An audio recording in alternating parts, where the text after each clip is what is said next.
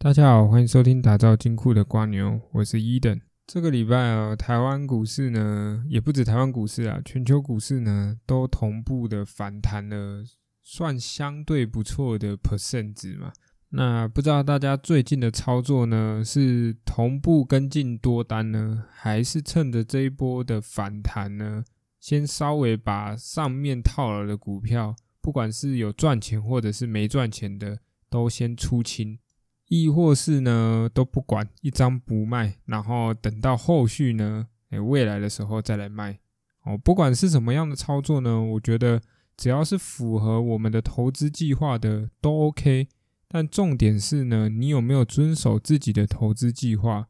哦，我相信呐，只要是股市在下跌或修正的时候呢，都是检视自己投资计划有没有确实执行的最好时机点，或者是说。有没有机会修正自己的投资计划，然后朝向更好的投资方法？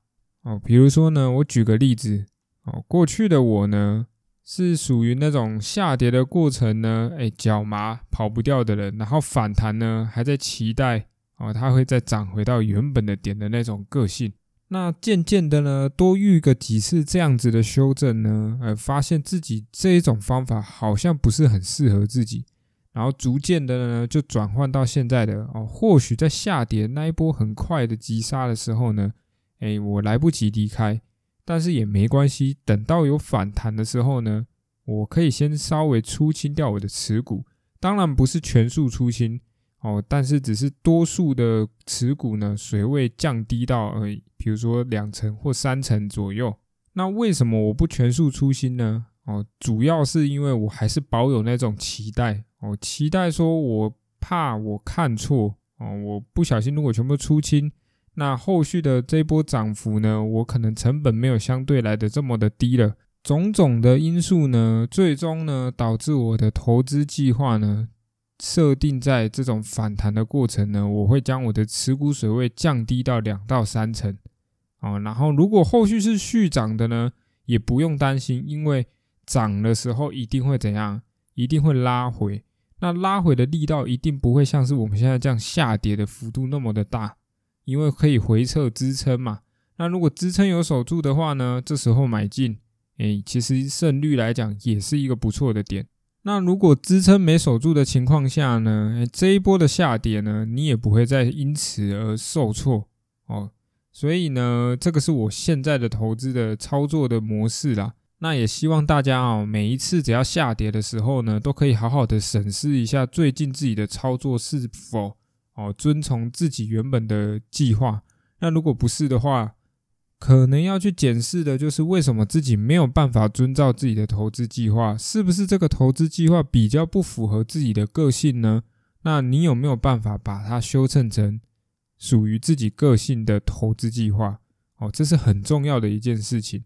尤其是在下跌的时候，才是最好的修改自己的每一年的投资计划的好时机。OK，那今天第十九集呢，我们的主题呢，就是这一周的大事，台积电涨价，以及因此而相关受惠的产业呢，哎，我们来稍微分析一下。其实讲白了呢，就是我将这一周呢报纸里面最重要的一件事情呢，哎，把它挖出来，然后我们并且去探讨后续的商机。这一集呢，可能跟我们过去的某几集探讨起来有一点点的相似，诶，没有错。但是呢，产业就是这样，只要是大趋势，只要是中长期趋势、长期看好的，这个基本上呢，内容呢，并不会因此差异性那么的大，否则这样就有点像是在自打自己的嘴巴了，对吧？OK，好，我们来进入到这一周的正题。在前几天呢，台积电宣布了一件大事，就是要调涨哦，调涨七纳米制程以上的哦，这个制程呢，涨幅高达二十 percent。讲白了，也就是将成熟制程呢全面的调涨。那这件事情呢，对台积电是好事还是坏事？哎，这个想都不用想，一定是利多嘛。我这间公司把我的产品涨价呢。怎么会因此影响到我公司呢？不可能嘛！但是呢，不要想说涨价就是所有的公司呢都可以一视同仁，都是用利多这个来解读哦。其实不一定呢。如果你今天的公司的东西独占性没有那么的高，并不是全世界都需要你的时候呢，诶，这个相反来讲，反而还会是利空。什么意思？我举前阵子呢，不是还有一间某某公司呢，它调降了它的某某被动元件，哦，它调降了它的这个价格嘛？那为什么？有几个原因呐？其实之前它涨了很多次。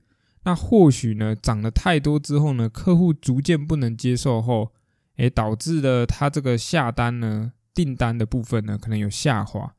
那下滑的情况下，对他来说就是什么？就是利空嘛。所以说，如果你的公司呢，独占性越高，你的涨价才有利益，不然都是利空，因为大家会去比价嘛，找那种更便宜的。OK。所以呢，台积电这一波的涨价呢，对他来说肯定是利多。原因是这个台积电其实不是那么常涨价，讲白了，它很少在涨价了，它反而很常降价。什么时候会降价？只要它先进制程呢前进一个这个集聚的时候呢，诶，它通常都会往把其他的制程都降价了一些。所以啊，那我们来探讨一下，为什么台积电突然说要涨价？其实有两大因素啦。我个人的看法，第一个就是要稳定它的毛利率。什么意思呢？前阵子呢发布了季报嘛，那这个季报呢发现台积电的毛利率呢已经进入到五十保卫大关了。我记得没错的话，好像是五十点四吧，五十点四 percent。这个在台积电呢这个历史以来呢没有那么低过。其实也不是没有那么低，只是说。这么低的毛利率呢，对台积电来讲呢，代表的是有一点这个地位有点受到冲击了。那它借由这一波调涨它的这个产品呢，可以使得它的营收诶逐渐的又回到更高的点。那这个营收增加之后呢，毛利率相对来讲就会跟着一起提高。其实哈，这有一种意味在，就是说台积电呢，它就是要跟所有的人投资人讲说，我会誓死捍卫。这个毛利率五十 percent 这个大关，只要有任何的因素呢，可以会影响到我毛利率降于五十呢，哎，我会想办法去解决。其实这件事情对这个投资人来讲呢，是一件好事情。这个台积电呢，重视投资人的权益呢，其实也不是说他只重视投资人。应该说，他对于他自己这间公司的名誉来讲呢，他就是一定要坚持毛利率维持五十 percent。那第二个因素是什么呢？第二个因素其实我个人在猜啦，他明年呢可能又会再扩大他的资本支出。那他因为要扩大他的资本支出呢，它一定要先涨价。它涨价之后，它的资本支出的，应该说它的整个金额呢才会扩大。那它可以再扩增我的资本支出。那资本支出是什么呢？资本支出呢，就是我们之前在讲的，你要购买场地呀，你要购买厂房，你要购买设备，甚至是你要扩大你的产线呢，这些都是你的资本支出，或者是说你要投入的研发成本，这些都算在这个地方。所以我们可以预期呢，明年呐，我觉得明年或后年应该。这个法说会呢，就会说，哎，我们又要将我们的资本支出扩大到多少 percent？哦，我们可以期待一下，明年的时候，哎，台积电法说会来讲这一句话。那因此受惠的公司呢，或者说产业的有哪些？其实很明显，之前呢，我们就有跟各位观众聊过呢，哎，这个改变台湾投资地位哦，这个所带来的商机有哪些？在第八集跟第十二集的时候。如果没有去听过的话呢，我强烈建议观众呢可以去回顾一下这两集，那可以对于我待会要讲的内容呢会更清晰一点。在扩张资本支出这件事情呢，我们其实第一个联想到的产业就是设备业跟统包工程，这个在我们之前的时候都有跟大家聊过。那为什么会想到这些呢？因为我们刚刚有说了，我们会预期呢，台积电明年的时候又会扩增它的资本支出。那为什么要扩增？其实不外乎就是要多扩厂，或者是到全世界各地呢开始拓展台积电这间公司的版图。我们可以知道，美国也要开始去建设了嘛，那日本也有了嘛，欧洲还在洽谈嘛，或许也有了。所以台积电呢，这个未来的扩厂的进度呢，会远远超乎我们的想象。那扩产后呢，对于我们投资人有哪些好处？其实很明显。这阵子呢，不用说这阵子啊，前阵子好了，前阵子在涨涨什么类股，就是这个海运嘛，长隆、万海，然后阳明这些东西嘛，全世界都因为这个塞港的部分呢，导致所有的货运流通呢，哎，严重的阻塞嘛，所以这些公司的获利呢，也因此飙涨了一大段嘛。那如果台积电呢，能够在全世界各地呢都进行设厂的时候，诶，你们想象一下哦，台积电设厂的地方并不是那种廉价的地区，就是意思就是说，它并不是在这种需要劳力很多的地方，比如说中国或者是印度啊，或者是越南啊，它设厂的地方呢，都是在科技很先进的国家。哦，举凡像是日本、美国、欧洲这些地方，那这个是代表什么意思呢？代表的是说，我的厂房呢生产出来的晶片，我可以马上直接供应到你这个国家需要的公司。那这件事情对于台积电来讲呢，是非常好降低成本的一件优势。所以呢，扩厂呢，而且又是扩在这种大型企业。所在的国家呢，对台积电来讲是非常非常好的优势。好，那回归到我们这个重点呢，因此它因为要扩厂的情况下，中长期来讲呢，所有资本支出都会扩增。那它要扩厂，代表的是设备全部都要同步跟进。台湾有哪些设备，它其他的地方都要有那些设备，或者是说台湾没有的设备，我在其他国家更是要有。为什么？因为我台湾这边可能或许是因为都是厂房比较旧了，或者是说，诶，该塞的这个设备都已经塞满了，没有办法再更换这个较新型的设备。因为我这边产线已经是稳定的，那其他国家呢，我就可以来做一些不一样的设备放在这个厂房里面。那因此呢，这个对设备业来讲呢，就是一个长期的大优势。那我们之前讲过的设备又有哪些？有像是这个嘉登嘛，凡轩嘛。或者是说 PCB 的设备厂的老大智胜嘛，哦，这个智胜呢，除了在 PCB 的设备之外呢，也开始积极扩张在半导体制成这些的设备，哦，或者是说像万润哦这些公司呢，都是长期呢跟台积电配合的一个设备业，那这样子对他们来说优势都还是蛮大的。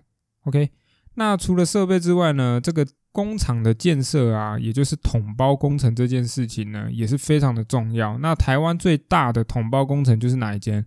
就是中鼎嘛。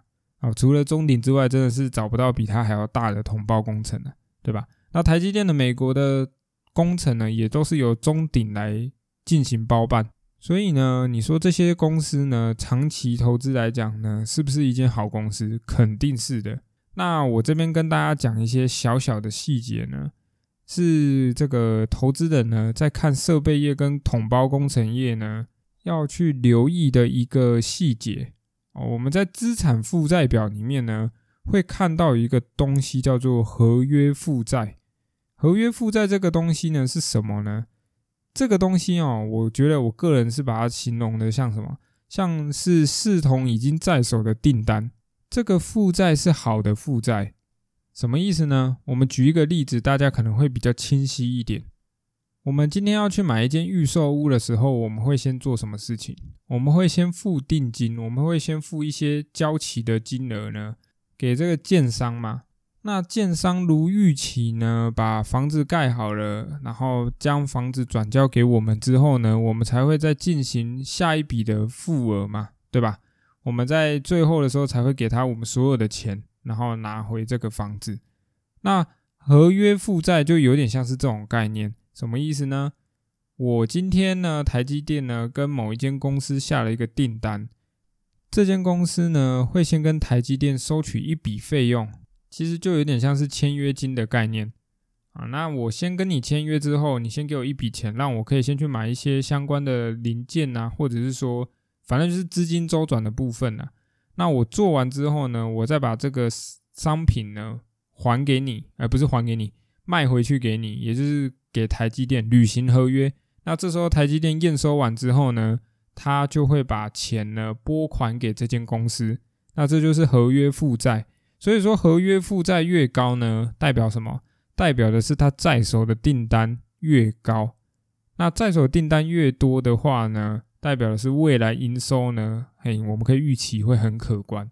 但是你不要想说，哦，合约负债这个东西就是未来的营收哦，不是不是，会更多哦。合约负债只是付一点点钱在自己的这间公司上面而已。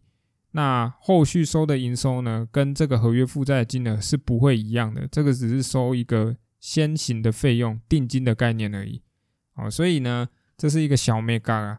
大家在看设备业或统包工程业的时候呢，可以先去看看这个合约负债比例越高的话呢，代表它订单越来越多哦。尤其是这个，我就不透露哪几间了哦。我刚刚有讲的这间这些公司呢，你们去做个功课，然后去找一下他们的合约负债现在是多少 percent 哦。你比较它过往的合约负债率呢，你就会发现它其实现在订单应该是很多。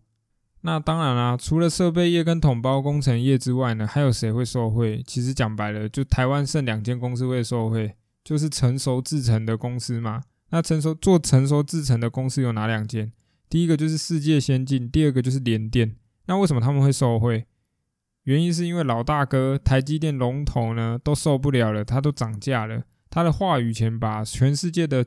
成熟制程呢都调涨了，那这时候我们做成熟制程的公司呢就可以一同跟进哦，因为老大哥已经率先杀进去了，那我们就可以跟进了。假设老大哥不开口的话，我我宣布调涨会有什么缺点？就是大家还是会找老大哥下单啊，因为老大哥又便宜又比我们这个其他公司还来得好的话，那我干嘛跟你们两间公司下单？所以老大哥调涨之后，世界先进跟联电。才有机会跟着调涨，所以对于他们两间公司来说呢，也是一个大利多啊。我们可以预期未来他们两间可能可以一起同步调涨跟进啦。那讲完受贿之后呢，我们就来稍微讲一下谁受害了。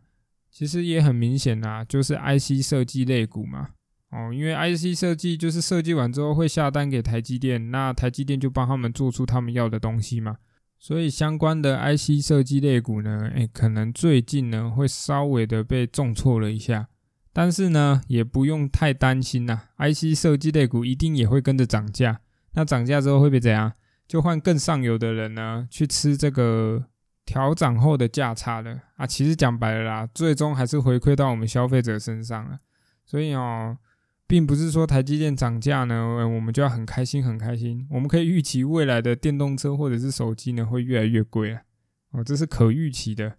OK，好啦，那我们今天第十九集呢就帮大家介绍到这边。那有任何问题呢，都欢迎私讯我的 email。我们下个礼拜见，拜拜。